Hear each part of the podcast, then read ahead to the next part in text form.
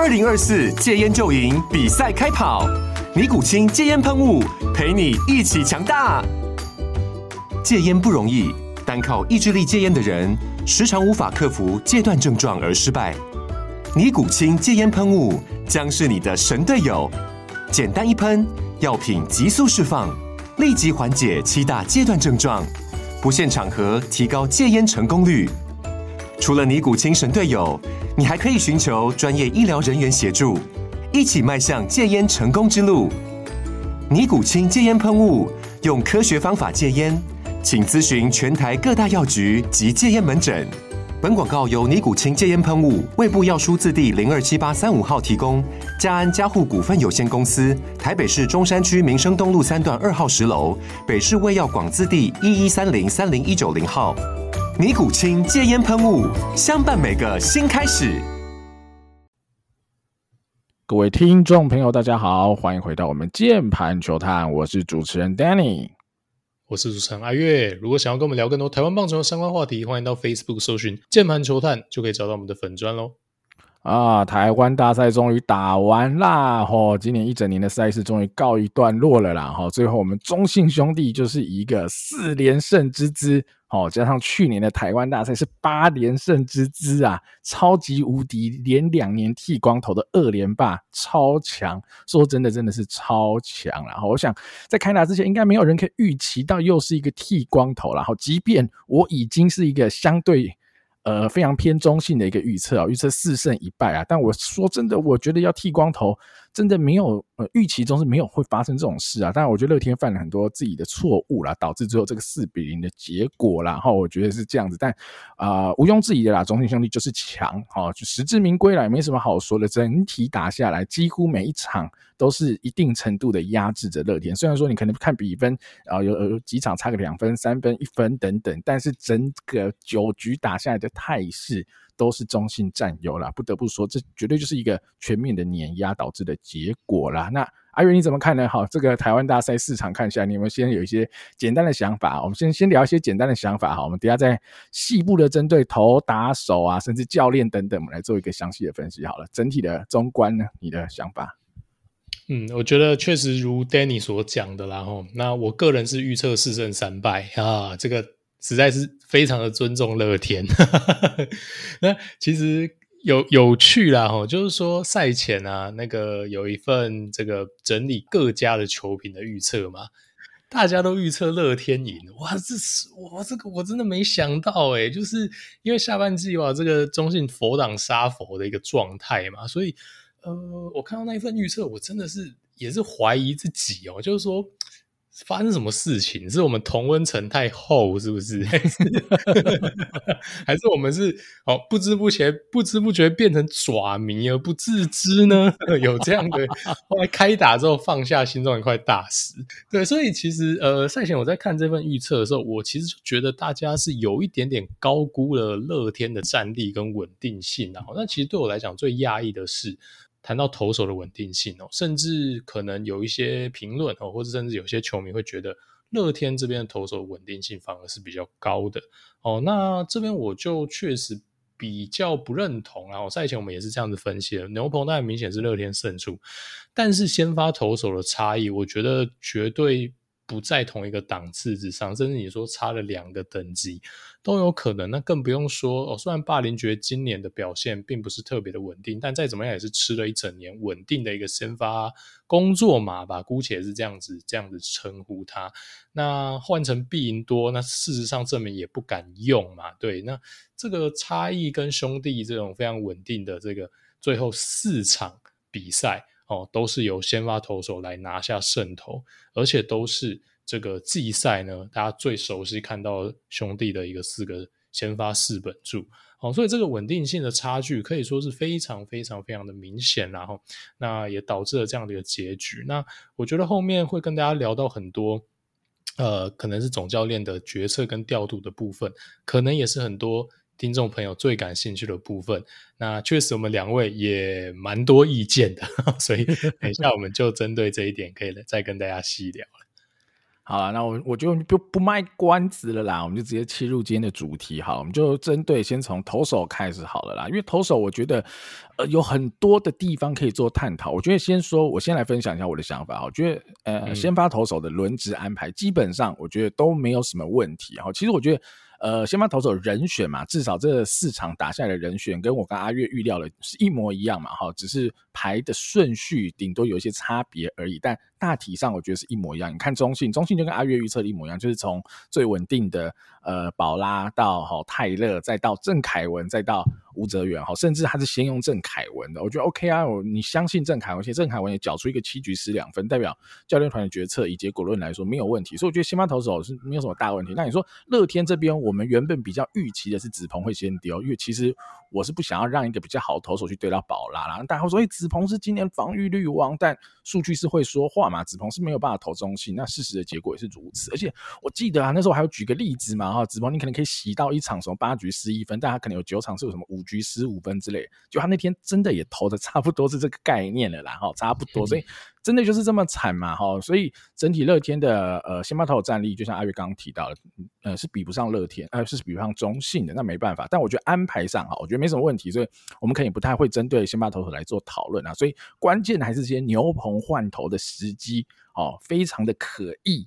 好，我先讲一个 whole picture，就是。中信啊，我们先讲中信比较简单，因为中信整个牛棚，我们在赛前的预期或者我们的理解就是比较弱嘛。不管你是用季赛的角度来看，或是你在看他们季后挑战赛使用牛棚的方式，你就可以知道，哦，祝总对于牛棚的弱也是他有一定的认知跟他的提防，所以他其实是非常倾向让先发投手多投，然后最好就是吕宝接完就就结束了，哈，先发投投八局，吕宝投一局，甚至先发投手八局投不完，吕宝吃两局，祝总都愿意，哈，所以我觉得。OK，他们是秉持着一样的 strategy，那而且我觉得这某个程度，你说是偷先发投手是，但是因为这是一个 trade off，就是因为他要藏拙嘛，哦，因为他的牛棚不够强，所以他去偷这个先发投手的 margin，这一个呃边际效益可能是高的，相对起来，可是乐天不是啊，乐天强的就是牛棚，你还要去叫你先发投手多偷那一个人两个人，然后不不积极换投，那就是一个。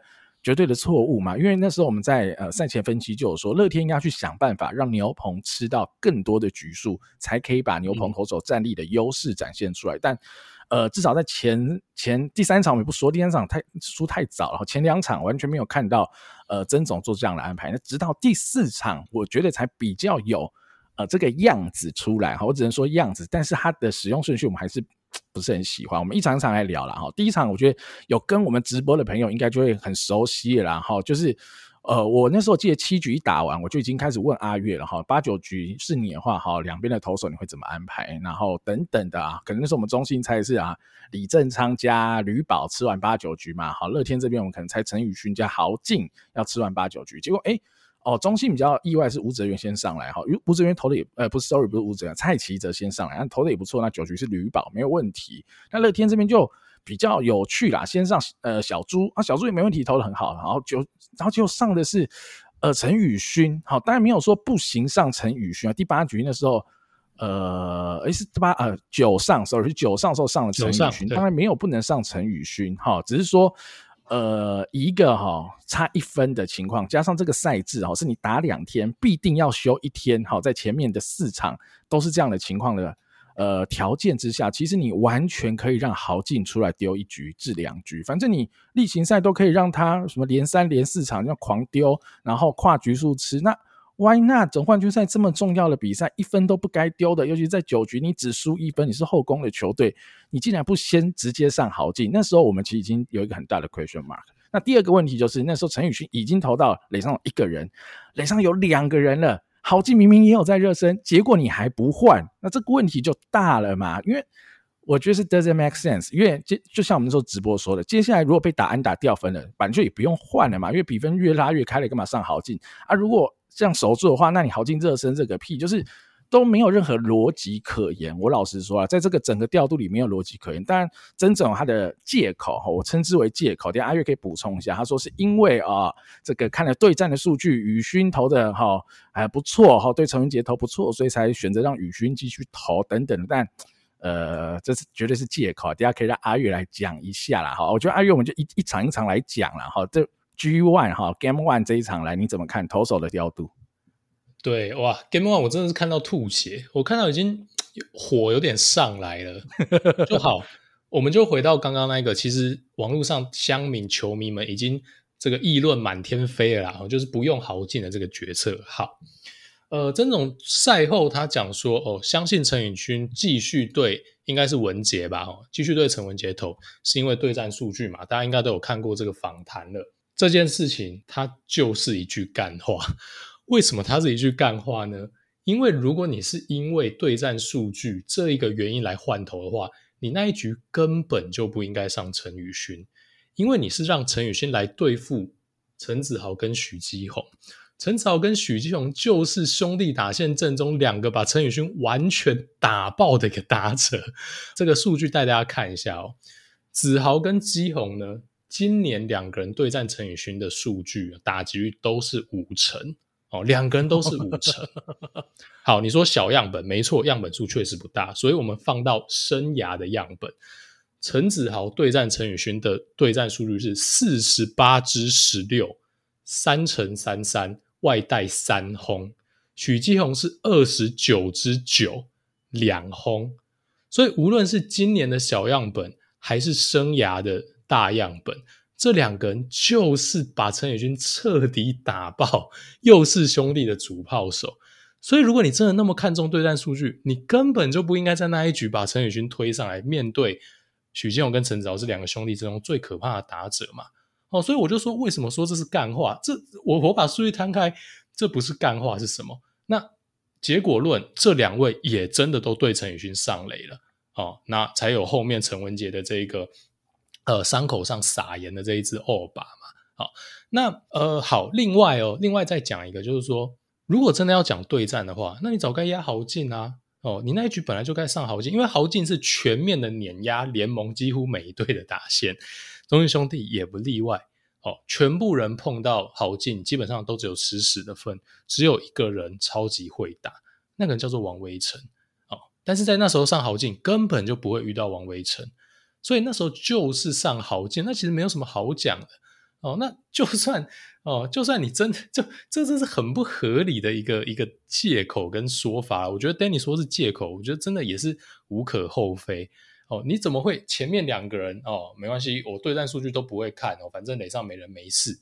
弄到垒上有人之后，突然哎哎，对战数据很重要哦，所以我这时候不该换哦，逻辑完全倒反。前面讲嘛，Danny 讲到哦，你在那边偷先发。哦，一个牛棚超强、先发相对薄弱的球队，你去偷先发，到底发生什么事情？就无谓的偷狂威一个人次嘛，保送就该 换了啊。那我一记得那时候就是碰到应该是岳振华吧，哦，就还是被岳振华打了一支安打，虽然说没有特别的扎实，哦，但结果就是 对，就那个那个偷那个人次就真的没有必要啊。对，那再来讲到，如果你真的那么在意对战的话，哈，那我们再来看。陈冠宇前面上陈冠宇的这一这一个调度哈，曾总的意思呢，就是让陈冠宇全上来一样对许基宏跟陈子豪这个左打双连心，左投客左打嘛，很 make sense 对不对？好，我们再来看一下对战哦，曾总口中他最在意的对战数据，许基宏生涯对陈冠宇。五乘四五的打击，外带两只全 A 打。陈子豪生涯对战陈冠宇三乘七五的打击率，所以冠宇能守下来真的是神呐、啊！哦，所以我们看到就不就很幽默吗？你说你不派豪进是因为对战数据，但是你两个碰到许金勇跟陈子豪，特别派牛棚上来对战，他们都是啊对战他们两位最吃亏的一个牛棚投手，完全不合逻辑。说真的，你要用这一个。解释，我真的觉得还不如不解释。当大家都不会去查数据的吗？对啊，你单纯说相信陈宇勋的压制力，他的大赛经验，我觉得大家可能还没有这么多意见。但既然你用了这一个借口，说真的，我我真的是看不太下去，因为数据真的不支持你的说法。哦，这个是 Game One。好，我最后补充一下啦。好，我觉得细部讨论要不要换豪进跟宇勋这资金呢，已经是后话。就是前面啊，那时候七局打完，我们其实已经讲在前面。这是一个很基本，我觉得，我我个人觉得这叫做 common sense。好，一个总教练来讲，这是 common sense。这时候第九局根本不需要有任何其他投手的考虑，百分之一百是上你的 closer，而且你的 closer 不是那种怎么抖到哪里去，那 closer 是一个 ERA plus 三百多的怪物，是是个怪物，你知道吗？这这个一定呀，这是一个很基本的 common sense。你你相信宇勋可以？如果有进到延长赛，你再用嘛？你还有十局十一局，如果你输球了，你连延长赛就就没有啊？你还有什么好考虑的呢？而且这个比赛就这几场，你留着。就留着豪进不用，要干嘛呢？你季赛把人家操的跟跟什么 鬼一样，然后你总冠军赛还会保护人家，没有人这样子打的啦。哦，所以我觉得对我而言哦，这从那时候就是一开始换陈宇勋，我就已经觉得是错误了。当然结果论就是更错，因为他中间还有机会悬崖勒马，他还没有去做，所以他是一个双重的错误啦。所以你对。我哇啦，我来讲话就不只是这个参考对战这种干话的问题，是一个最基本的调度的 common sense 都出了问题了哈。对我而言是这样，所以 Game One 我觉得乐天输的，嗯，对，就真的是输在这这一块。那当然你说第一局小胖的失误，但也有哈，后续我们再讨论手表。嗯、但针对这个换头时机，我觉得是一个非常非常关键的哈。而且 Danny，我再我再补充一点啦，哦，我觉得 Game One 之所以大家会这么的在意，其实还有个原因哦，就是说。呃，其实你真的平常你说哦，我保守一点哦，我我稍微雪藏豪进，我希望在平手或领先的时候才用它哦。可能有些球迷会觉得哦，这个好像也是个正确的决策，但大家不要忘记了，那九局下半乐天轮到打线是多么的有利啊！哦，那在那个状况之下，哇，九局下半都是当天打得最好最好的人上来打，小胖两支全垒打，俊秀一支全垒打。蓝银轮哦，虽然说前面呃，就确实那个照数据上并不是特别的好，但是你看他的击球内容哇，真的都是非常非常的扎实。只是他 Game One 的那个运气真的很差，所以当你碰到这么好的一个打线顺序的时候，把分数的差距控制在一分以内，这绝对是上好进的实力，这绝对没有什么在在那边省的，然后什么平手在用哦，领先在用 Game One 哦。狂威去对战德保拉，这一个大家都觉得非常非常逆风的一个对战先发的组合，如果能赢下来，我觉得这整个系列赛的走势很有可能不一样哦。我再跟你讲啊，就算轮到什么七八九棒，是你阿嬷我阿嬷这种不会打棒球，他还是该上豪进啊，不管怎样啦。是啊，了，对，因为代表你了不起投一局嘛，你今天输球没有追平，你了不起也是投一局，完全没有任何雪藏的理由，你知道吗？因为他明天就算第二 Game Two 再投啊。第三天一定要休啊，根本没有过劳的问题，所以哎呀，怎么说都说不过去了啊！反正这个真的是，对，这真的就是我不知道这是总教练还是投手教练还是谁的决定啊。总之就绝对是教练团的问题啦。嗯、好了，第二场，第二场简单来讲一下，反正就是中信哈豪偷，好，这也不是豪偷啦，围偷啦，泰勒哈让泰勒的。破一百一十球吧，记得投完了八局，威好，因为泰勒真的还是真的有这个 stuff 去偷这种东西，就像他在季后挑战赛对魏权投的更是跌跌撞撞。胆战心惊，但他还是把他该偷掉的六局偷光了啊！至少他把一些基本的责任局数吃掉。那他这一场还吃了八局，那更不用说了。八局以后接到吕宝，就这场就收掉了吧。那这场其实我原本是觉得最有机会乐天赢的一场，因为那时候我就说，我觉得只有真仁和这场会赢。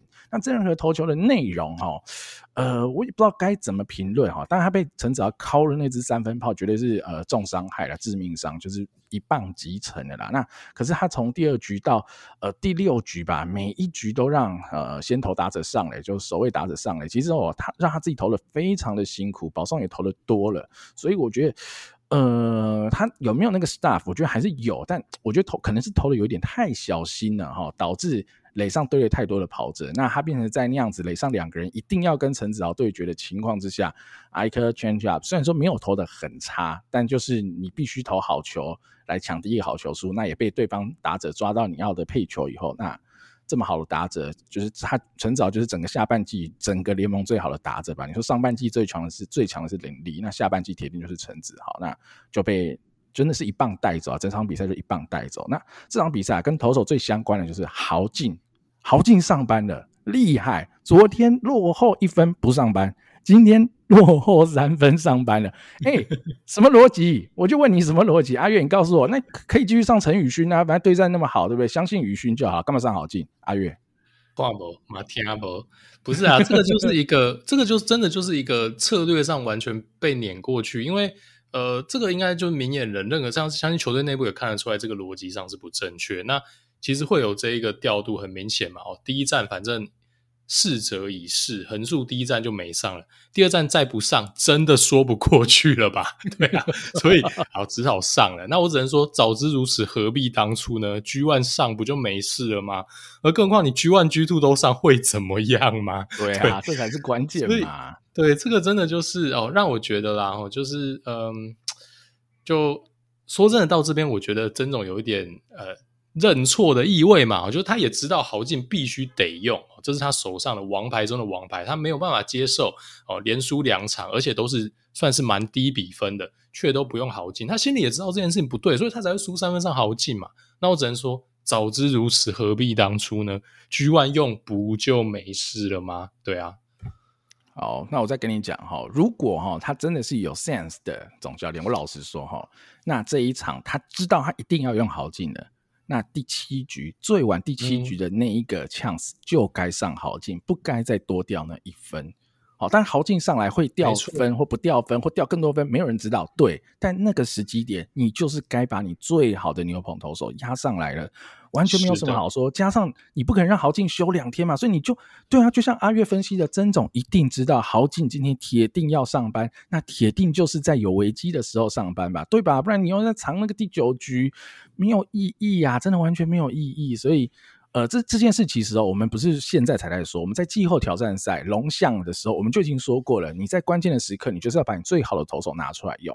所以你反观回来看中信，好，你虽然说祝总很爱偷这些先发投手，但是呢，他真的要踩刹车的时候，他是非常敢上吕彦青，他就是让吕彦青吃两局下去。OK 啊，其实我觉得 OK 啊，在短期赛就即便是 MLB，这这也没有什么，一整年哈一百多场没有再投跨局数的 closer，他他世界大赛就是会跨局数吃啊，就是会这样子啦。好，这就是短短期赛你不得不要做的一些大胆的挑战跟尝试。你但你有铁牛棚，你可以不要这样做，但你的牛棚战力相对不足的时候，你就得这样做。那乐天的情况就是，他明明就可以在这个时机点上豪进的啦，就就哎就对啊，你要豪进吃个。一点多局也没问题，甚至你让他吃完整场比赛，OK，我也 fine，反正隔天休息，就是你就早该上了，反正最后是落后三分上，真的是头心酸的。老实说，是头心酸的啦，大概是这样啦。好了，这是第二场比赛，那第二场比赛就。比较没什么好说的啦，因为陈子豪一棒就已经把比赛差不多终结了哈。我们看第三场了哈，第三场，呃，这个我觉得第三场虽然说是一个大比分差，但我觉得有趣哈，有一些东西可以跟大家一起讨论一下嘛。哈，就第三场比赛，其实呃早早就 子鹏真的就呃说说炸了，也是炸了嘛，对吧？哈，那子鹏炸了以后呢，诶，先上来的是谁？哎呦，这个就是让大家有点意外。先上来的许俊阳，OK，好，两个打席没有面对好，然后这时候得拆弹了嘛，对不对？还是啊，就上来是林子薇。哦，我想说，诶，是要放弃比赛了，是不是？哦，现在已经零比二落后，就是已经输两场了哈，还可以这样放弃吗？我想，OK，那就放弃也也 OK 嘛。那林子薇是要投完，是不是？也，没有，后面还是上了胜利组的朱俊祥，对，哦，还有上了赖鸿成，OK，赖鸿成是不是胜利组？我不确定，哦，我不确定。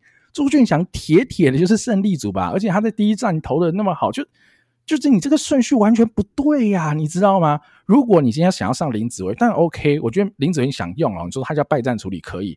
那你今天上他就是要吃完的意思了，你怎么会胜利组还在败败处的后面投了？我真是活久见怪事见多，也没见过这种事啊，对吧？你应该是先上小猪，先上赖鸿成，投到第六局、第七局，结果你还是差六分、差七分。OK，你要放推这场比赛，你才上林子威，把最后收掉嘛。啊，还是曾总搞错了，他以为有带于德龙啊，就阿干没带于德龙啊，只好上朱俊祥，是不是？靠背哦，是忘了是不是啊？搞错了是不是？以为一定有于德龙，没有啦，没有于德龙了啦。就因为正常就是这样啊，哈，你就季赛就是这样嘛，败战处理投手收不掉，就野手上来收了嘛，对吧？所以这个你还有郭永维啊，没有啦，这逻辑就很怪嘛，所以我就说这个。铁定有问题哈！我跟你说，铁定虽然说这是一个大比分差的比赛，但这个调度绝对有问题。这绝对就是，哦，我不知道这是投手教练还是总教练，不管哈，哎，无论是谁做这样的安排，都是 common sense 严重不足啦。我只能这么说了啊！阿月，你怎么看第三战？对，好，这个 Danny 刚刚都已经讲完了，我们就来看一个最终系列战结束当下，乐天的投手使用的局数。好了，好，豪进只投两局。好，不算先发投手，牛棚有三个人比他多。对，然后呢，原本这个大家都在争议要不要带进名单，带进名单敢不敢用的林子威，结果最后用的比赖鸿成、许俊阳跟陈宇勋还多。没错，也比豪进多，也比豪进多，也比豪进多。没错，没错，没错。啊，那反观兄弟呢？他只用七个投手，极度保守哦，但是 OK 的，因为呃，先发太猛了。吕彦青吃四局，妥妥的是牛棚里面吃最多的人。哦，那呃，当然这不能这样子结果论直接推啦。哦，但是其实从这个数据你就可以看到说，好，你一个零比四这种被一波带走，然后结果你豪进只投两局。而且呼应刚刚 Danny 讲的啊，哦，就是例行赛哦省着用，总冠军赛拼了嘛哦，狂超，诶不是诶曾总不是一个保护 closer 的一个教练呐、啊，他下半季刚开季那时候根本 根本不大重要的比赛，他就让豪进在例行赛吃两局啦，就他在台湾大赛一个系列赛让豪进只投两局，什么 什么东西？不懂啊，这真是不懂。对，那对，那就是这刚刚的这个顺序的问题，我也是百思不得其解哦。虽然说，哦，可能有些球迷都觉得是垃圾时间了，哦，但是 对啊，就是怎么会是这样哦？那你最后呃，你你也没有省到你的胜利组嘛，哈，嗯，就是说你如果要省的话哦，那整体来讲，你不上豪进，或者让豪进只愿意在最关键的时候上，其实你隐含的概念。就是你要省着用最好的投手嘛？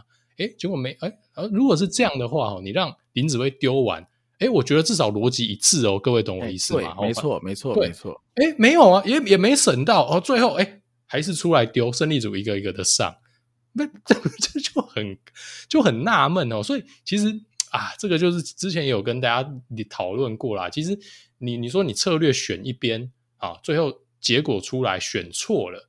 我觉得球迷都不见得会对你有很大的责难，哦，但是你是一个九弯十八拐的状况，那你怎么能怪球迷一脸问号呢？对吧？对啊，哈，龙哎，不是白海豚会转弯，龙猫也是会转弯的啦。好，最后一场啦，这个系列战的最后一场啊，Game Four 哈。我先讲这个前提哈，我记得啊，那时候我在呃，就赛前的那集分析，我有说嘛，这场我会预测是姐姐投，但是我说到时候姐姐投个两局也不要意外哈，搞不好双先发陈冠宇上来吃个三四局哈，但陈冠宇最后没有吃那么多局，但整个比赛态势走向，哎、跟我预测是蛮接近的，但是我先讲个前提哦，那时候我原本是。预测哈真人和那一场会拿下，所以现在的 Game Four 就在我赛前的哈逻辑线、世界线里，应该是一胜两败。以乐天的角度来说哈，但是嗯，事实上这时候已经零胜三败了。所以呢，如果是这个前提之下，我还是可以用姐姐先发，会，我还是会用姐姐先发。可是我的双先发不会是冠宇，我会用豪进。当我的双先发的第二个投手，因为你没有退路，曾总都说对他没有退路，但是我一看到那牛棚在热身，我就知道这个人太没 common sense。既然是必赢，多跟陈冠宇在热身，come on！如果你是陈冠宇跟豪进两个同时热身，OK，我完全有相信你知道这是没有退路了，你一分都不想丢，你要把你最好的左右两个牛棚投手随时备着，随时上，随时踩刹车，好让整个球队能够。踩住刹车不失分的几率达到最大哈，然后靠靠打线来 cover 回来哈，艰苦的赢下这一场好胜利等等，但没有啊！我一看到那牛棚准备人选，我就知道这场已经去了啦，就是 这调度的思维已经不对了，这完全是一个不对的思维了。所以在这个前提，我就知道已经已经掰了啦哈。所以所以他先上冠宇哈，老实说，我也不会太反对哈。虽然说我会。prefer 用豪进先上，但他先用冠宇，我觉得还 OK，因为我我相信冠宇会投的不错。但是呢，冠宇下去以后上来的铁定该是豪进的，豪进根本没有什么留到第八局再丢的意义。到底留到第八局再丢要干嘛呢？你前面有危机就要去踩了啦，哦，绝对是要这样子用的啦。所以这个就是不太对，你一定是先上冠宇，先上豪进，先上陈宇勋、小猪这些，最后才是上曾仁和。逻辑上一定是要这样用，曾仁和需要用，好，第八、第九局再用，不需要用那就不要用嘛，他就是你的先发投手，因为你有赢的机会，你还是需要他先发，所以这个逻辑很怪，我只能说这个逻辑很怪，哈，就我而言，我是不能接受这样子的投手顺序安排的啦，啊，但你说这一场哈，呃，祝总有没有投吴哲源？有，有投，但是怎样呢？他就是有吕彦青可以把它剪下来、收下来，哈，老实说，结果论来说没有错，但。呃，事实上来说，如果吕彦青没守下来，我相信。好，如果好，昨天那场被翻了，好，祝总绝对被喷到天上，而且这个象迷的 PTSD 应该就会发作到极限，哈，大概会是这样了。阿元怎么看啊？系列赛的最后一场，我只能说祝总天选之人呐、哦，那昨天那个打到那个 那个莫名其妙，竟然续投没有换投哦，所以我很多群组里面象迷朋友都说，哦，这个已经尿了，好尿布。一直换的，不是？我觉得那个那个真的也是很闹啊。对，就是好，祝总这边我们就讲了嘛，他的问题就是偷先发。好，但是你说他偷先发，就整体大局观而言，还算是符合队形。哦，因为兄弟就是牛棚不大够嘛。因为真的说很妥妥的胜利组，maybe 就是李正昌跟吕彦青嘛。那吕彦青又明显比李正昌稳，而且李正昌呃，当然在这个。就挑战赛的时候，哦，这个有救援失败的一个前科嘛，哦，前例啊，不要说前科，哦，所以呃，确实哦，那其他的牛棚投手相对可能像迷也看看到他们上来丢，可能也会觉得蛮抖的嘛，所以这个就是相对可以理解哦，但是以吴哲源来讲的话，就绝对不是一个应该要偷的人选，然后因为。呃，你真的应该要投哦，就是要投有三振能力、staff 很好的先发投手，像你投泰勒，他高几率可以自己收下来嘛。哦，投德保拉，我这个相信大家可能意见都不会太多。但是哲源哦，明显比较不是这类型的投手哦，所以我觉得要保护他哦，甚至保护整个球队的胜利。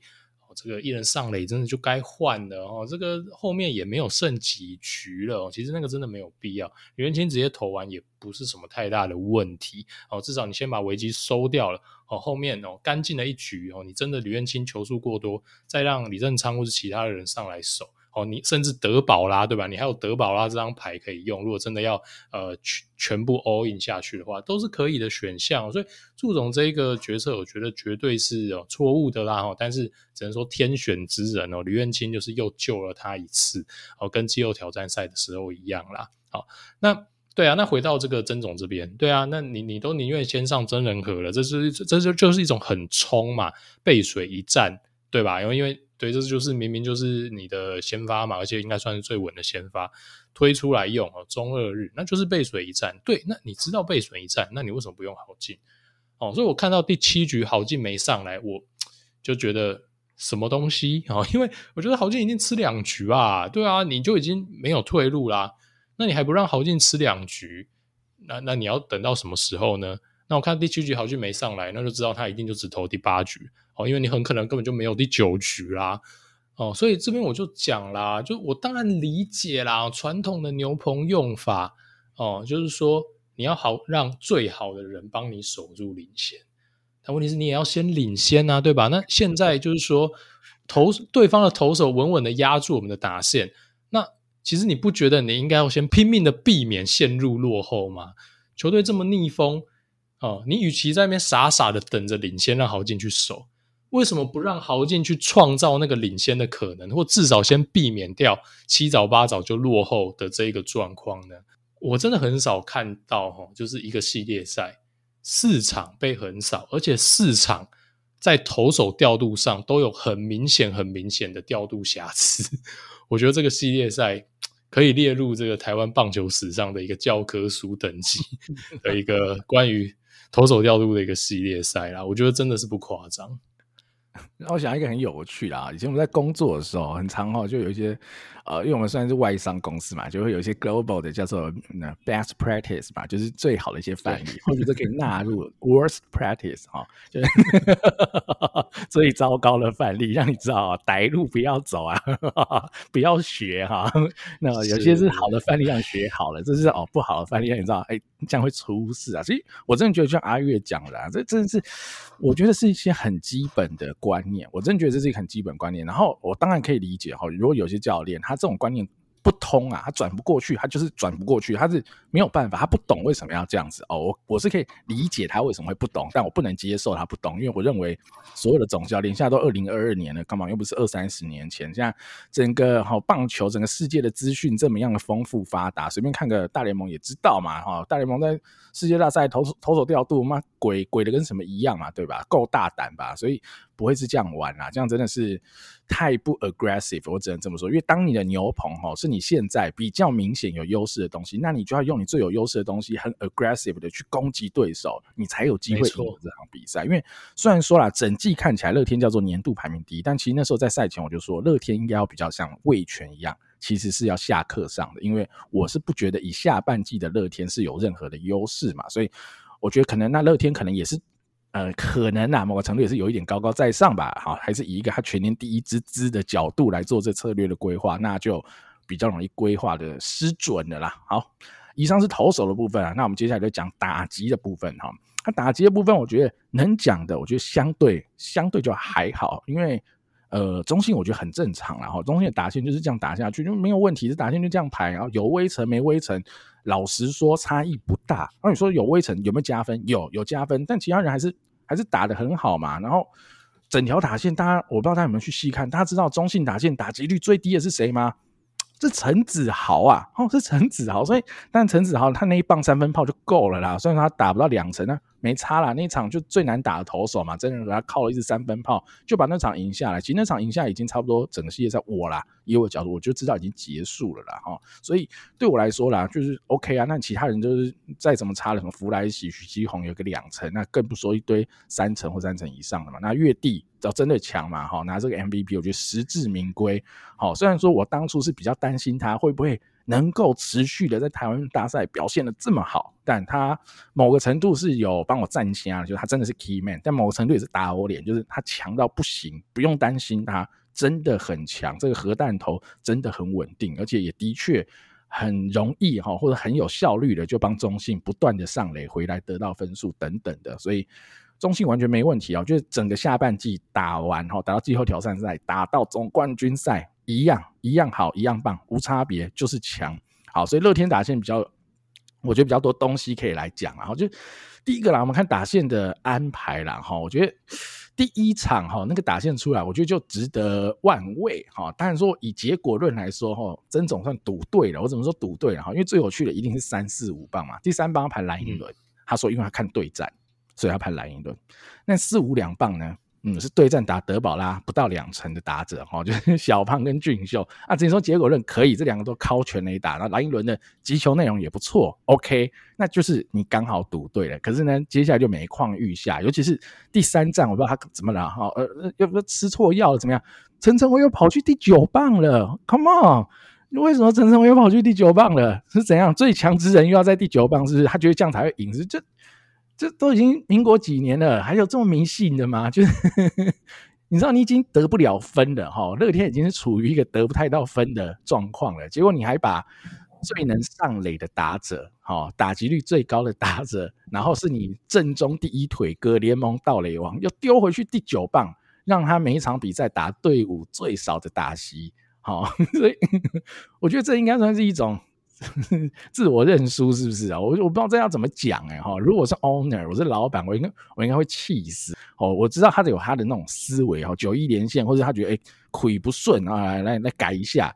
我懂他想要这样，就这个的初衷哈。但我觉得他做出来的结果完全是一个就自断双臂啊，已经不是自断一臂，我觉得是自断双臂了啦，就是真的是很惨啊。那你再细看乐天整个系列赛只得八分。然后四分是靠阳春炮啊，你说这叫很衰？OK，也算有点衰，因为四分都四支阳四支全垒打都没有任何的哈垒上没有任何卤蛋嘛，但就是也代表上垒人不够多嘛，哈，所以就是打线还是不够，发挥的不够好。那四分是全垒打，那剩下四分呢？一分是双杀打，哈，甚至这双杀打不计打点，那还有一分什么啊？就陈晨威的游击滚地球啊，还有两分是安打，陈静打回来的安打，但昨天最重要的一个打席。就是曾经双杀打，结果没有办法追平，甚 至逆转，这可谓悲剧啦。那也没办法，你最后那时候，OK，你要相信陈进，OK，我觉得没问题。那只是他最后就也打蛮烂的啦。哦，阿渊怎么看呢？打击？对啊，呃，我觉得乐天啊，果然啊，靠老将啊，主战打者们打全垒打。那我只能说。小胖俊秀啊，真的不愧大赛型球员啦！哦，那个我赛前就讲了嘛，我这个俊秀可能会给大家意想不到的一个表现哦。虽然我自己也不太相信，但确实啊，石破天惊哦。说真的，看到陈俊秀复活哦，复活，我也很振奋啊！我觉得哇，这个系列赛有看头了，诶，结果马上就伤退了。那我觉得，其实说真的，我觉得对乐天的打击真的也是蛮大的，因为我觉得那个是一个士气的转捩点嘛。哦，就有点曾总也算是有点头有点铁嘛。哦，就是也被骂啊，怎么俊秀先发，怎么先发算还第五棒？诶，就他真的被他赌对了，对吧？他准备要扬眉吐气的。我看那个俊秀绕垒回来的时候啊，曾总比他好像比他还兴奋哦，有一种就是说。看吧，打脸大家那种感觉哦，我觉得确实可能哦，那是整个系列赛可能会变成一个士气转捩点哦的一个一个关键时刻哦。那但很可惜哦，俊秀马上就受伤退出战线了啊，然后马上又在不久之后，呃，第九局哦，并没有派上好劲，然后就让这场比赛被比较可惜的带走哦。伤口上撒盐的还是。哦，下半局小胖真的又干了第二支全垒打，对啊，但不能直接这样算啊，不能说啊，这个黄豪进守住小胖就追平了哦，黄豪进守住可能就也不是这样配球了，可能小胖也没有好球打都有可能，哦，但只是说啊，反正球迷看在球迷的心心里啦，我相信大家一定很不是滋味啦哈，好，那乐天的话确实就是说。啊、打线棒棒开花的程度，呃，确实完全不如中信兄弟哦。整个打整条打线呢，其实只有两个人哦，主力打线哦，主力的先发只有两个人缴出点八以上的 OPS，一个当然就是打了两支全打的小胖啊、那一个呢就是陈晨威啊，被调到第九棒的陈晨威。好，所以我们很明显的看出来啊，这个我相信大家也都可以理解。哦，就是换个手气，零比二了哦，势必要辩证一下，可以呀、但怎么会拿前两站少数表现很好的打击率接近四成的陈威拿去辩呢？而且还直接辩到第九棒，又回到了就是例行赛最被大家诟病的这个打线。哦，下半季争冠期间哦，把陈威调到前面，也收到好的效果，结果怎么会在挑这个关键时刻？去做这么奇怪的辩证呢？我就真的不理解。我我这个是真的是这个这个不理解的程度不下于前面的那些投手调度，真的是这样子。因为我觉得这个就是玄学了啊，对啊，因为你你 你好好的把状况好的选手往前排，诶，输了球迷心服口服吗？结果单纯就是为了一个哦换换手气这种辩证，因为你在逻辑上完全是说不过去吧。你把陈晨威摆第九棒，前面八个人哪一个打得比他好，对吧？所以这个大家看的，一定心里是有点赌烂嘛，就是就已经是玄学了。你你没有办法用任何逻辑性去解释它，就只是主观。哦，那 OK 试试看哦，这种运气野球哦，那你说真的士气会多高呢？选手这样子拼下去，会不会觉得怪怪的？我觉得很难避免吧。OK。那兄弟的话就是如预期啊，棒棒开花嘛。哦，那岳家兄弟哦，不用讲了，哇，真的打得很好。苏毅、文杰、威成哦，都缴出点八的 OPS 哦，反而是两大主炮还好，基宏跟子豪还好。哦，但子豪的关键一击太猛啦，所以他印象分数我相信都还是非常非常的高，实质的贡献也非常非常高啦。在这两个季后赛的系列战里面哦，他都缴出非常关键的这种长打的表现，强啊！我觉得他现在呃已经。可以称得上是兄弟的一哥了，哦，那我在赛前的时候我就觉得说，诶，兄弟这边的 key man 有可能哦是像林书义或陈文杰这一种哦，今年算是打出生涯年，他能不能在这样的一个高张力的比赛去维持这样的表现？诶，事实证明他们也。肩负起了这个 key man 的这个角色，然后但不过 key man 很多啦，因为整条打线真的打太好了哦，这样洋洋洒洒六七个人打的都非常非常的不错，其实真的很难输，然后真的很难输，对，所以这大概就是打线的部分喽。我补充一个有趣的哈，就是说有人就会说，哎，不是啊，但，你看那一种不讲一下祝总哈，岳东华的时候打第九棒，他打那么好，为什么打第九棒？哎，这样不是一样很错误吗？好，我必须讲个前提，因为中心是无差别打线。哦，但你说岳东华打得很好，很好，没错。但其他队友也打得蛮好的。你要挑那些打击率看起来比较低的，他们都有长打能力。像子豪靠全垒打，哈，弗莱奇满垒靠那是二垒安打，值了。好，已经值了，你知道吗？就是那些打击相对低的都是有长打能力，所以你整体看 OPS，但他们可能还是会输跃动华一点，有有可能。但以这个无差别打线来讲，我觉得你不用去特别调整它，我是接受。就像什么？就像上半季你让威城打第九棒，我是可以接受的，因为你真的乐天上半季太会打了，没有差，真的没有差。就是你要动也可以不动，无所谓，我觉得那是可以的，因为你得得了分，你得分效率够好，没有差。但我就已经讲，乐天得得分效率就是这么差，而且前两站打得出安打人寥寥可数，寥寥可数。尤其是第一天打完，哇操，我吓一跳嘛！就五支安打，三支全垒打，是就是小胖跟俊秀打，剩下两支安打陈威打。啊，打线先发九个，有六个没安打，很惨啊！即便是对到宝拉，还是很惨嘛。对啊，所以你打线已经没几个人能打了，你还把能打的往第第九棒丢，那就真的是让了，我只能说是让了。哈大概是这样。好，那头打讲完，我们再讲一些哈，我们之前分析啦，都有提到哈，虽然说没有琢磨那么深，但其实我们都有提到，就手背的地方。我记得那时候我们在赛前提到手背，我有说，我觉得最大差异就会来自于游击跟捕手这两个位置啦，就是因为这两位是兄弟是显著的好，好也没有说小胖跟陈飞不够好，他们也都我啦，我觉得都还不错，只是说兄弟的太好，坤宇跟弗莱西太好，好那。第一场小胖就是那球没捡起来，结果论来说就多失了两分。那第二场江坤宇神接，好，但那球我觉得对他来说难度不算最高，可能就三到四颗星。如果满分是五颗星，也不是说顶难的。但是你要在这么压力这么大，然后你这球没接到就铁掉一分甚至两分的这种 case，你甚至而且我觉得选手一定知道这球漏过去，这场可能就要去了，你知道吗？好，有可能因为你这局可能就变大局了。江坤宇就跟公务员一样啊，行云流水，轻松写意，一个滑接起来传，哇靠，太强！这这是朴实无华的强者，强到不行。那阿坤就救了这两分。那昨天那一场 Game Four，我靠，那个立马搞笑，林立跟马杰森两个人在那边给我跳马背哦，我靠，腰那种三小，结果论来说多掉那一分就是输了嘛。好，OK，那。哦，我可以先讲一个这个东西啊，那球哦，你觉得是马杰森搞笑还是林立搞笑？大家也可以问一下阿月，其实我是都可以理解了哈。第一个林立接得到，他想去接没问题，但那是因为他们的布阵严重的 shift 往左嘛，因为是弗莱西啊，强强力拉打打着，所以呃林立在某个程度叫做跨区办案嘛，所以你以马杰森的角度出发。呃，可能啊，因为他没有那么常做这样子大程度 shift 的手背，他不太会知道二垒手可以 cover 到这个位置嘛。所以以他的角度，他看着球，他就往那里冲了。等到他剩一两步，才发现，我靠，要林立学长林奈迪吉爱西尊刹车不住就跳马背了嘛，然后就搞笑了。所以我我啦，以我的角度，我可能不太会去怪罪这两位的任何一位，我只能说。就是他们自己的训练不够，因为你要做这样子的手背布阵，你的训练就要够，让选手去习惯球打来的时候谁接谁去补后面等等的怎么样错位，那这个训练不够就会导致这样的结果。所以我到大家都在考赛马杰森啊，那当然。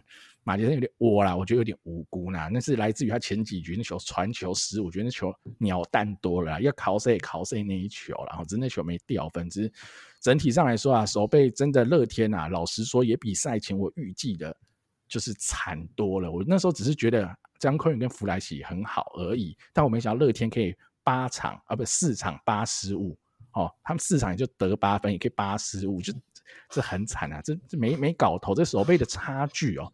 远比头打的差距来的大多了啦。以结果论来看啊，阿月你怎么看手背这一块？好，OK，我们聊一下你刚刚讲那个哦，立马的 case 啦。哈，好，首先那个哦，马杰森使出了一个哦三叉戟情报。瞬间让乐天化身为美式足球队，跟蔡振宇两个都是 美式足球 防守组的一个动作。对，所以其实我我我蛮同意你讲的，就是说，呃，我看网络上球迷大致分为两派哈，就是林立捞过界派跟小马搞笑派。好，那呃，当然可能怪小马的比较多哈。那我先来分析一下林立，因为那球其实是 shift。所以其实大家如果在那个打出去球，那个导播把镜头切过去那一刹那，哈，按暂停，你会发现哦，林立当下哈，至少在球刚过可能呃投手球的时候，林立离球的距离确实是比较近的，啊，因为林立守的比较靠中线，哦，所以虽然那一球看起来是在这个偏左边，也就是在二垒垒包的左侧，但我觉得林立去接那个球基本上没有什么太大的问题。但是小马是顺向啊，哈，呃，但是哦，那一个相对位置哦，其实小马要接到那个球，我觉得不会是一个非常非常舒服哦，正面行云流水的过去，他可能会需要一些哦不确定啊，哈，可能需要需要正手接球，甚至会需要用到比较。风险比较高的接球方式，这我不确定哈，因为最后没有让我们看到他全力冲刺的结果，所以这边我就不评论。但至少林立，我觉得去接跟他球没有什么太大的问题。好，那再就是马杰森了，马杰森，你说去接有问题吗？不，也也还好，因为就是他顺向，再加上那个球看起来确实是游击防区，哦，只是他 shift 的比较过去，所以他会想去接那个球，我觉得也是合情合理。好，所以确实我觉得就是一个呃沟通默契的问题啦。那呃。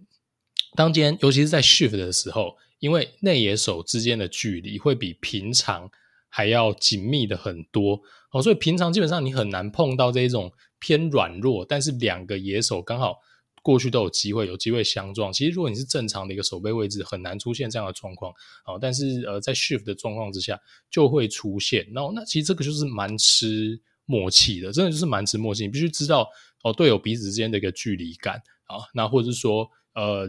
可能有一位哈是，例如说可能比较偏左半边这边的一个野手，是一个比较趋前的方式哦。那后面的可能是林立是比较在后面的一个方式哦。总之，呃，这个是内野手彼此之间要做的一个沟通。然后这个其实，在草野球甚至是这个河滨垒球，我们也常常会碰到这样的一个状况哦。那我只能说，呃，确实，因为林立搭马杰森这个阵容就不是。啊、哦，这个 主力的中线的一个阵容，也不是磨合非常多场的一个阵容啊、你说阿飞来会不会出现这个状况？有可能，但我相信，呃，状况绝呃，这个这个几率应该是会大幅下降，因为他跟林立的搭配可能已经非常非常熟悉了，彼此都知道对方有没有机会接到这个球。好、那呃，无论最后是谁去接，总之会有培养一个默契出来。其实二游真的会需要这样子彼此之间的一个默契哦，知道哎，这球你有机会。你的机会非常的大，那我就放心的让给你接哦，以此类推哦，所以我其实也不怪两位选手，我只能说，呃，这个组合并不是非常熟悉的组合。那当然，这个也就是你在生死关键战，让马杰森去上去换换手气去守一下，带来一些新的活力哦。当然，呃，就会冒这样的一个风险，然后，但我不是说这样子不行，我只是说，哦，确实。该冒的风险，该付出的代价，很不幸的，真的有付出来哈，那就让两位选手承受了一些责难，好，但两个人都想要去接球啦，好，那球非常的关键嘛，那也比较可惜啊，因为弗莱喜是一个呃河滨慢跑的一个状态，好好的接起来就没事了，而且慢动作看着真蛮有趣的，就是马杰森其实他在前一两拍的时候就已经有看到林立要过去了，但我觉得小马当下有一点。身体跟那个意志有点 有点搭不在一块，就是他好像那一刹那也，如果说他呃头转过去那一刹那，当场决定刹车，赶快变向，或是赶快趴下来，我觉得还有一点点可能不要撞到林立，但是他好像那个脚就是刹不住，还是又往前跨一步，然后等到他决定，然后下定决心不行要闪避的时候。哦，木已成舟了，就是整个骑上去。然后我觉得他可能是想用一个跳箱的方式，整个跳过去，看能不能避开。啊、结果林立没有感受到他的一个善意，头抬起来，就整个被他一沿骑上去。如果那时候林立好、哦、心领神会，赶快头低下来，让小马用个漂亮的鞍马动作跳过去，再传一垒。六星级美籍，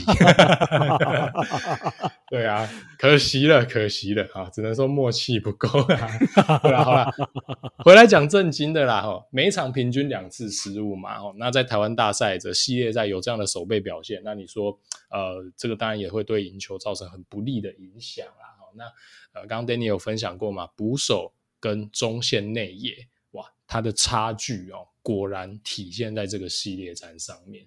那弗莱西跟江坤宇，我觉得哦，确实啊，即使他们打击哦，在这个系列战都不是特别特别的突出哦，但是在守备上提供了安定感。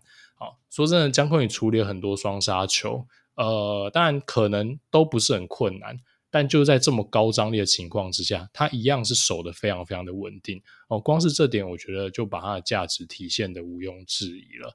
好，所以呃，守备哦，确实赛前我们就觉得说，呃，当然乐天这边的守备也绝对称不上是差，只是说在这几个关键的位置上，我们讲说中线啊的这个呃，你说中外野手也好，中线内野也好，捕手这整条中轴线，很明显兄弟都是。这个金手套等级的一个选手啊，在坐镇哦。那最后的比赛结果，确实在守备上我们也看到了一定程度的差距啦。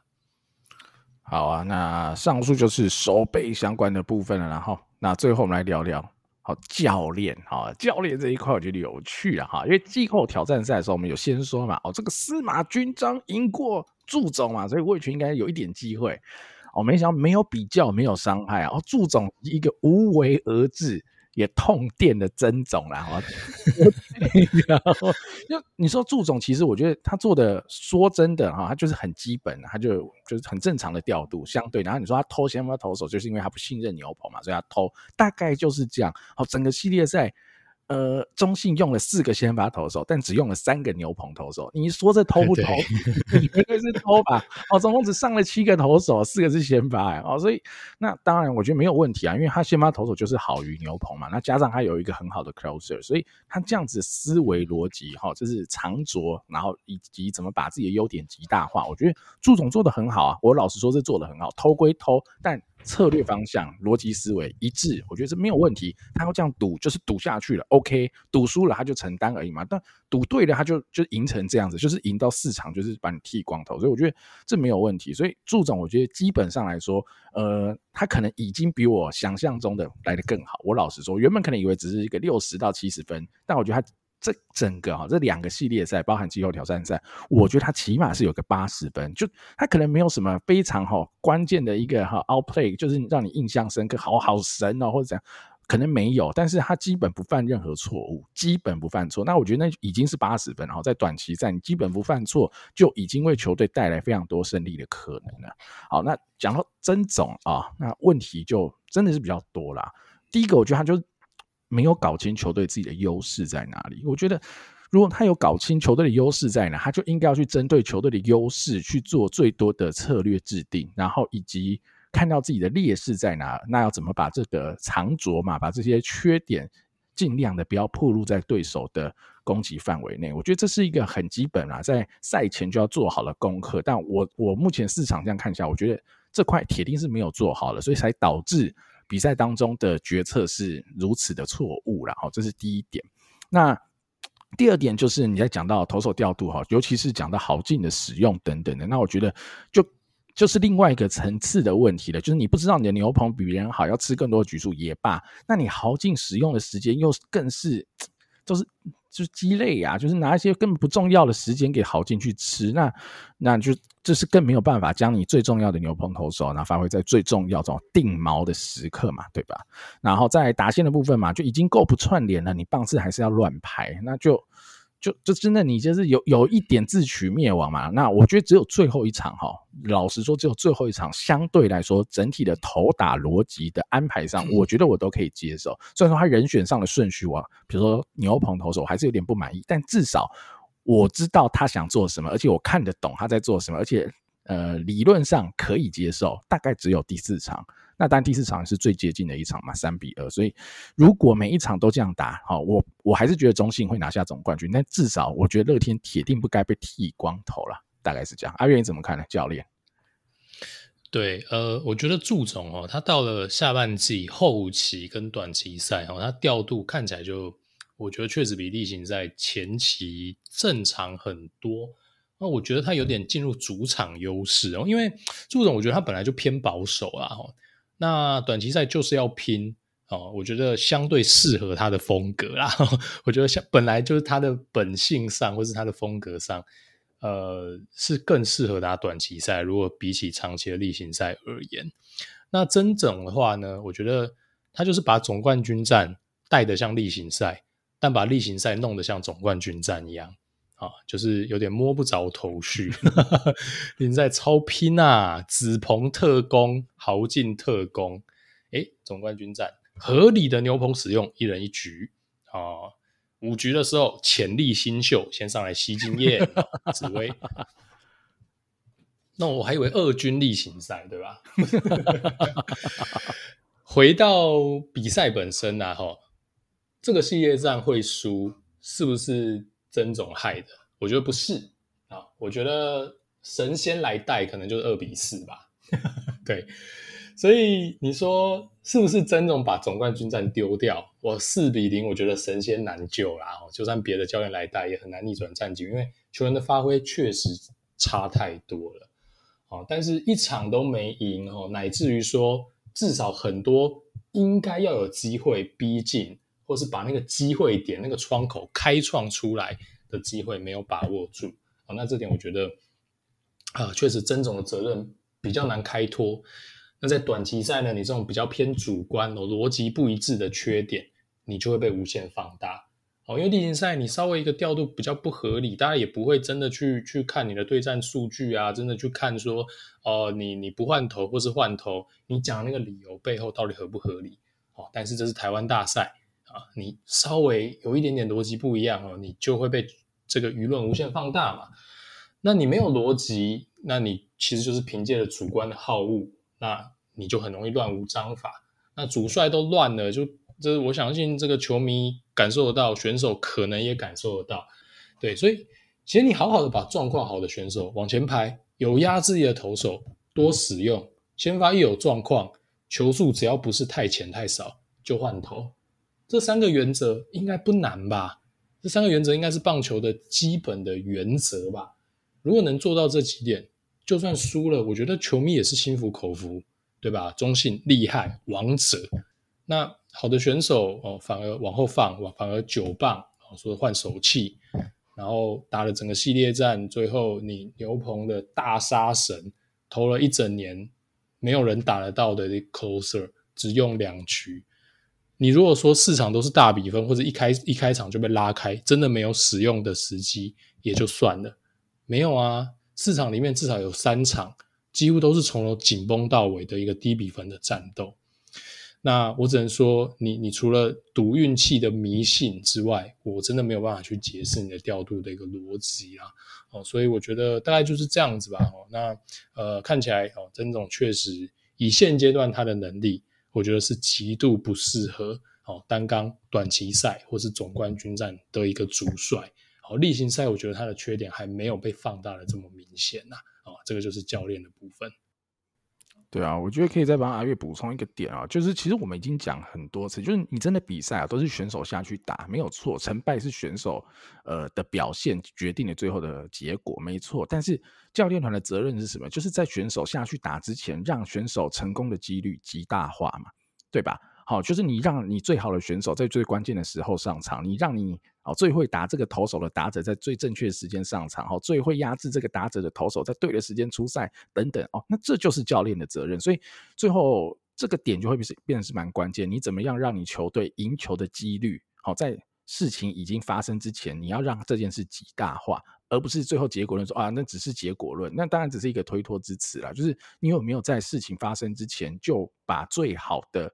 可能性先呃创造出来，好让赢球的几率极大化。即便呃我们都知道哈，的确再怎么努力，就像阿月讲，可能就四比二了不起，大概就这样，没错。甚至我觉得大概还是四比一。好，所以原本我的 认知是正常调度情况下可能就四比一，但 OK 四比零，那铁定就是这些东西没有做好。所以我觉得最后我们可以再来。呃，小结一下整体啦，我觉得啦，整体的选手实力啦，我觉得选手实力老实说是差不多的，好，投打的能力都是差不多，但最后我们看到的是下半季的近况的话，那我觉得 OK，可能是五五四五开，中性还是略优，因为中信整个下半季打下来就是强到不行嘛，好，这 OK。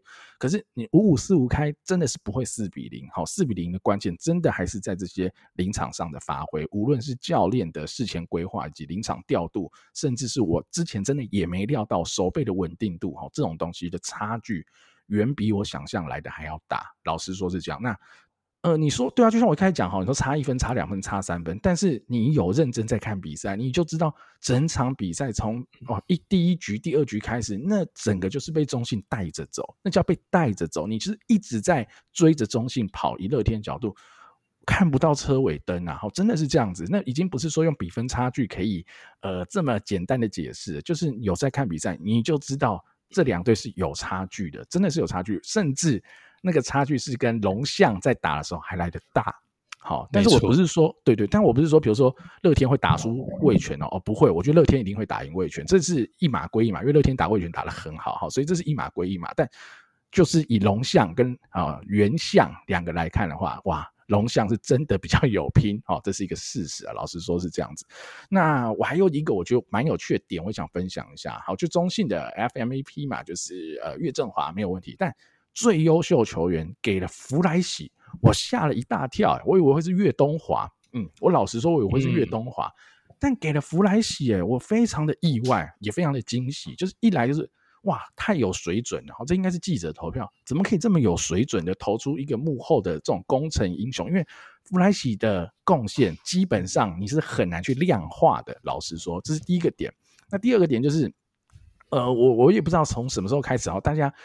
我也不知道这叫做炒出来的还是叫怎么样，我其实真的不知道哈。大家这么爱福来喜，到底从何时开始？因为我觉得上上半季的时候，没有什么人 很支持或者爱用福来喜啊哈。我还记得在。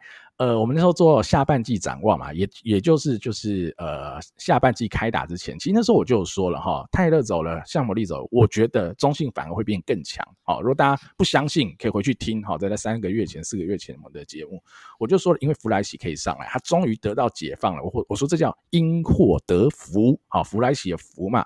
哦，因为我就想那时候当他打击来得更好，现在他的打击的确比我想象中的来得差，但他的守备。比我那时候想象来的更好，但我那时候也是很赞同、很赞生他的守备，他的这个头部沟通能力，他的 framing 配球有的没有的，没错。但他现在在这一块的贡献又在超出我当初的想象，他真的厉害。我老实话，真的厉害，应该是近十年我觉得中职最具代表性的一个。捕手哈，就一个防守的就捕手技能啊，我们就不管打击啊，就以捕手技能来说，他绝对是我觉得哇印象非常深刻。而且整个季后赛打下来，我印象最深刻的也还是龙象大战。好，最后的那一场，吕彦青满垒上来要收，最后在对决呃杨打的时候哈，这个 Goodwin 的时候，哇一好两坏的情况，到现在还记得好清楚。这时候 Goodwin 就觉得他妈的一定要来直球了。福来喜就是敢配一颗滑球，吕彦青也就是有这个能力去执行弗莱喜要的配球策略，他就投了一颗滑球，一个 timing 完全错误的回空，最后两好两坏，马上塞了一颗外角直球进去，哇，各位动都动不了，哇，太精彩！我觉得这两球太精彩，无论是投或是补都太精彩了，哇，我觉得这好看，那真的很好看。好，比总冠军赛好看蛮多的。我老实说哈，就这个是完全是另外一个层次的对决了啦。哈，在总冠军赛，我真的是没有看到这样的东西，所以弗莱奇真的，我觉得呃，他实至名归。我啦，我觉得他实至名归。嗯、那他的确有这个能力，也有这种贡献，所以我很期待明年还可以再看到弗莱西来。如果哦，中信真的不续签弗莱西，那我就建议乐天赶快签吧。好、嗯，不然乐天的捕手惨哦。阿月，你呢？你有什么总结想说的吗？对对对，我觉得福莱喜哦，我也是要讲一下哈。就我也我也很喜欢看这种捕手的表现啊。说穿了哦，我帮 Danny 补充一下，为什么我们这么喜欢哦，或是说这么多球迷这么喜爱福莱喜，或觉得他的配球很好？诶，配球很好，有时候其实蛮结果论的，对吧？啊，被打就是配球的问题啊，这个三振哦，就是配球抓到对方的心态了。但我觉得我们可以来比较客观的看一件事情哦。我觉得福来喜带来一个很重要的观念哦，或者说在执行上，呃，在球场上策略上哦，他跟一般哦传统上的本土球员真的很不一样的地方，就是他敢冒风险，而且他愿意相信自己家投手的一个能力。我觉得这是非常非常的关键。就回到刚刚这个 Danny 讲的那个 Goodwin 的那一个那一个 play 哦，就是大家应该会有感觉哦。就是呃，如果你真的要事前猜，也就是说，我把那个状况、球数、呃垒上的状况等等都列出来，根据大家多年看球的经验，大家觉得下一球来的比较可能是速球啊，还是变化球？我相信很多人会猜反，好，因为一好两坏嘛，这个你不大想要再搞到就是呃球数绝对落后、三坏球还有保送的风险，对吧？哦，所以或甚至很多球评在这个时候会选择说。塞进去再说了，没有选择了，就是直球塞进去再说啊。但是这个当然也会造成另外一层风险哦，就是如果这边的打者他有这个能力，且他也愿意冒风险的话，他选了这个这一这一球出棒，他的效益其实会是很高的哦。所以我觉得吕彦青那一球执行的好哇，没关系，他的这个滑球就是他的武器球，他就是可以在这么关键的时刻把它控到好球袋里面，而且是非常不错的位置，厉害，两好两坏哦。那你有一个球的一个一个空间，哦，那再加上李彦青本来就有非常非常好的这个引诱球，哦，我相信很多捕手会在这边选择掉一颗，哦，或至少哦不要这么明目张胆的投进去。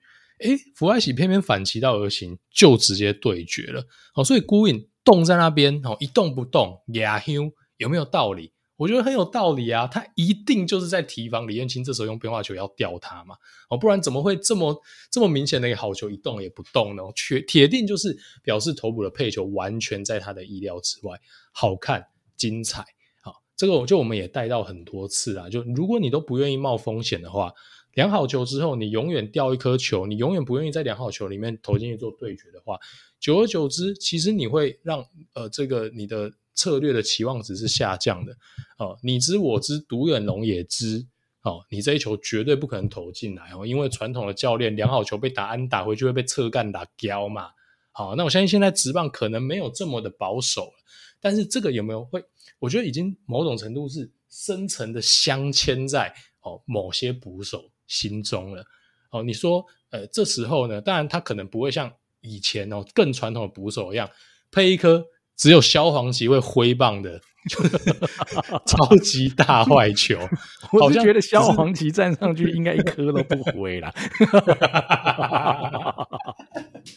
对，就是那种是走个过场嘛，大家应该懂我意思。就全世界都知道，我现在只是在走个过场，好像就拿一个布条出来昭告天下，说我在执行一个良好龄坏不能被打安打的一个铁律哦。执行完毕，好。让我们回到比赛中吧，我相信大家一定都很有感。我讲的这个这个情境，对吧？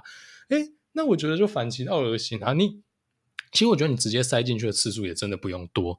你说三次一次就好，四次有一颗直接塞进去就好。你只要频率有到这个阶段，你就会让打者不敢肆无忌惮的在良好龄坏的时候把好球带极端的缩小，或是把精力都放在注意这种吊球。那因为当他明显的知道你这一颗吊球的几率非常非常高的时候，他被你吊到的几率也当然就非常低了。我们都知道嘛，哈，你吊球要成功，你必须让打者以为这是颗直球，你才吊得到它。哦，所以其实就有点像是打德州扑克，你知道吗？你、欸、没错，我刚刚也是想到这一点，真的就是这样子。你你要诈唬，对吧？你不能把把都诈唬，人家当你白痴哦。你把把都讲实话，把把都有牌，那别人也不会被你骗嘛。哦，所以你本来就要混合一定的策略，哦，甚至你说五十五十，哈，或者说让它是一个乱数的，其实你会达到最好的一个效果。我觉得福来喜这一点真的很值得哈，这个呃，我们来学习啦哈。所以我完全同意哈，我觉得福来喜真的表现得非常好，即使是他的打击哦。呃，蛮自杀的，我觉得都对得起哦，都对得起他这个洋将名额。更何况，我觉得他如果再给他更多的时间哦，他可能不会变成一个超级杀的联盟主炮。但我期待他其实长打应该要打得出来，因为我相信大家也看得出来他的炮我其实是有的。好，那呃，就算是变个盲炮，我觉得它的价值就会非常非常非常的大啊！我觉得不用谈了，中信兄弟赶快把你们家的福来喜签回来吧。好，那回到总冠军战，我觉得。中信兄弟这个总冠军战实至名归，阵容强，球员临场发挥好，临场调度又比对方还要合理，球员的境况也好那我觉得四比零就是一个水到渠成的一个结果。虽然说大家还是有点意外哈，但是我相信打到一半的时候，你说那时候中信兄弟会四比零，大家已经进入一个可以想象的一个状况。那显示哦这个系列赛中信兄弟的表现有多么的出色。那我觉得也是非常非常恭喜啦，百万象迷哦。把 PTSD 给治愈了，我觉得真的不用这么怕，不要那么怕啊！你们球队就是强哦，好，不用这么怕人家舒服，好好的庆祝吧。OK，好啊，那最后我就再讲一下，我我只能说啊，曾总在整个系列赛还是有贡献的。他有什么贡献？他只用了短短一周不到的时间，治愈了上百万人的 PTSD。居功爵位，不可思议，华佗在世。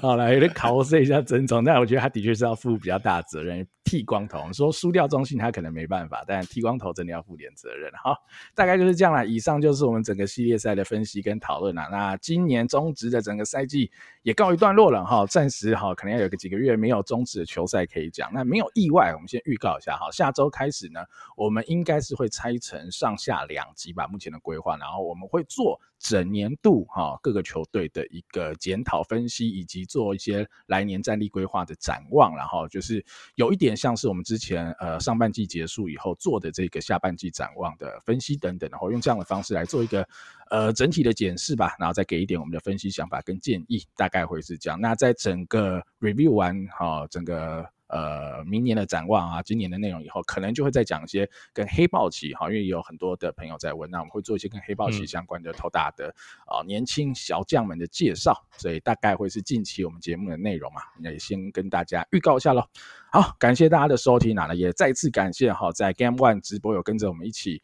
呃，听我们两个一起干话的朋友来哈，非常愉快的一天。那未来如果有机会哈，时机适合哈，因为原本我们说要 Game Six、Game Seven 有的话，我们可以来直播啦。不好意思，不存在这个这个机会了哈。那 我们再看看吧哈，我们再看看未来如果有这个好的时机机会，我们会再预告给大家，然后可以再跟大家一起在线上一起再收看比赛，听我们两个在里面嘴啦。好，大概就是这样，这是今天的节目啦。啊，感谢大家的收听了，我是主持人 Danny。我是主持人阿月，我们下集再见喽，拜拜，拜拜。